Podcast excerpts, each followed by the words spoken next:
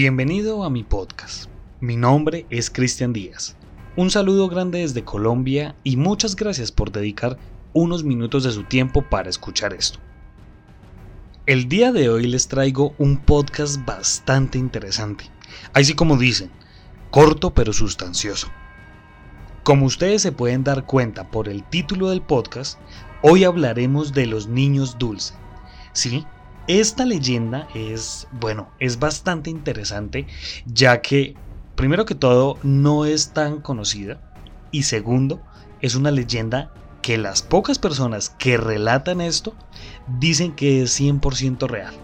Eso sí, como siempre decimos acá, ya la verdad la tiene usted. Entonces, bueno, la verdad le pido que se concentre muy bien, que ajuste sus audífonos y que nos acompañe a viajar y a descubrir esta leyenda tan maravillosa. Bienvenidos. Para las personas que están escuchando este podcast, que asumo yo, en su mayoría son de aquí de Colombia, pues bueno, deben conocer y deben saber que en nuestro país somos tal vez algo eh, supersticiosos, que también creemos en los agüeros, ¿no? Que también, eh, bueno, conocemos muchas historias, creo que, y no, y, pueda que me equivoque o pueda que tenga un pequeño rango donde me equivoque, pero creería yo que en un, que en un 95% de la población de este país creen mucho en historias, en historias paranormales, en muchos pueblitos, de hecho hasta en las mismas ciudades grandes. Lo tomo como, lo tomo de ejemplo, como por lo menos Bogotá, ¿no? Acá en Bogotá están los fantasmas de la Candelaria, está el fantasma de la calle 100, que ya en otro podcast lo habíamos hablado. Pero ya hablando de pronto de otras ciudades, creo y me atrevo a decir que muchas personas creen en estos sitios y en estas, en estas historias paranormales. Bueno, el día de hoy quiero contarles la historia de los niños dulces.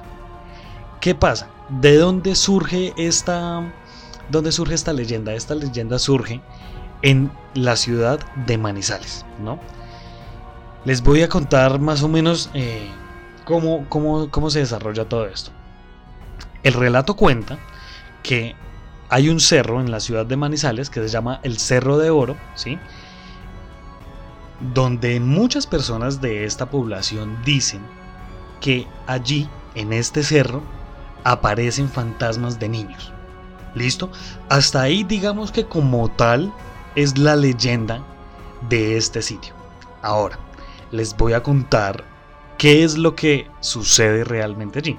Muchas personas dicen que si uno conduce, o sea, que si uno va en un carro, en un, vehículo, y va hasta lo más alto del cerro, dicen que uno debe colocar o debe llevar dulces, ¿sí? Para que este mito se vuelva realidad, se debe hacer lo siguiente.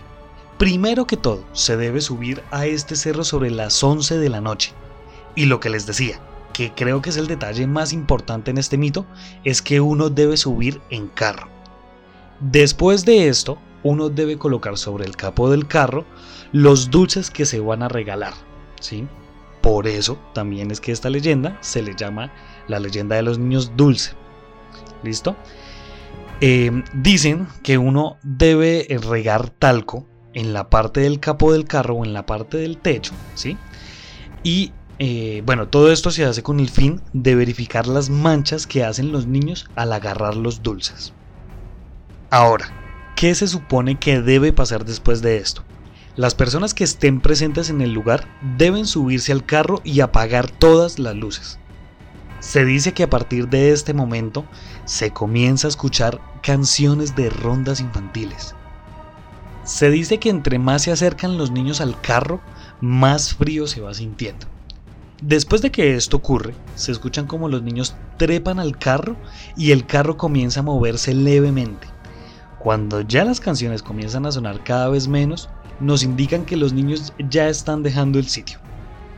Algunas personas que han ido a verificar si esta leyenda es cierta o no, dicen que se han quedado fuera del auto vigilando el entorno de repente, escuchan las rondas infantiles y paso seguido sienten a su alrededor como si las palomas volaran a su lado.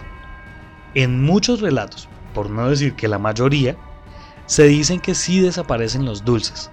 De hecho hay un relato en especial que dicen que ellos dejaron aproximadamente 25 dulces y cuando la luz del carro se enciende, aparecieron ciertas manchas y aparecieron solo 18 dulces.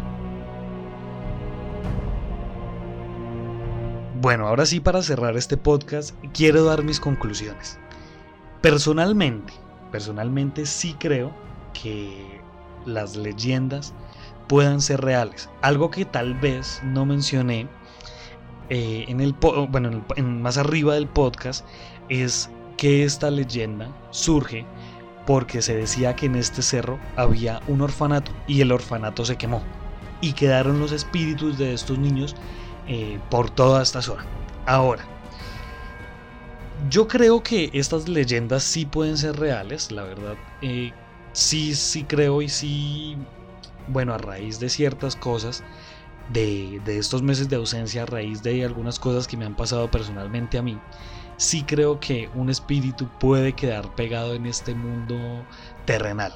Pueda que no necesariamente haya pasado o pueda que pase después de, un cierto tiempo. ¿Sí? Entonces sí creo que esta leyenda pueda ser cierta.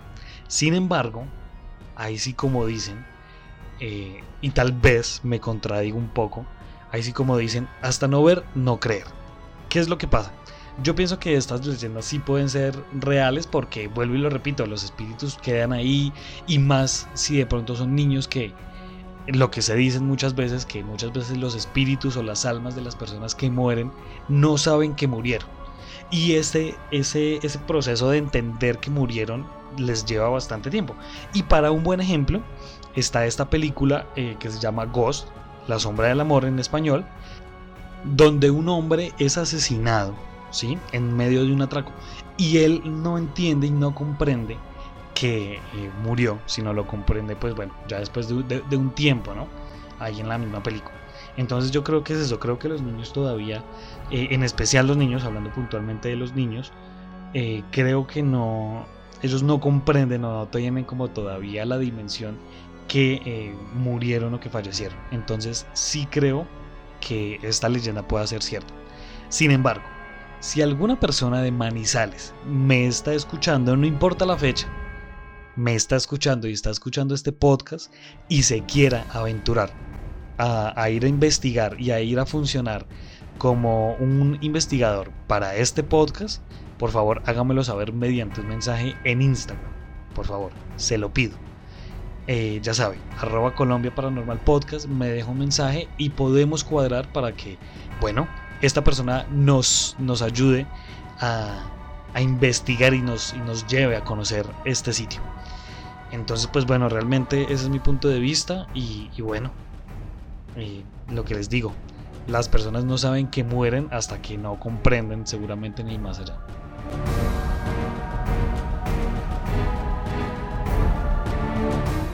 Muchas gracias por escuchar este podcast. Si usted quiere ser parte de esta comunidad, Síganos en Instagram como arroba Colombia Paranormal Podcast. Allí puede estar al tanto de todo nuestro contenido. Muchas gracias. Nos estaremos encontrando en otro caso misterioso de la Colombia Paranormal.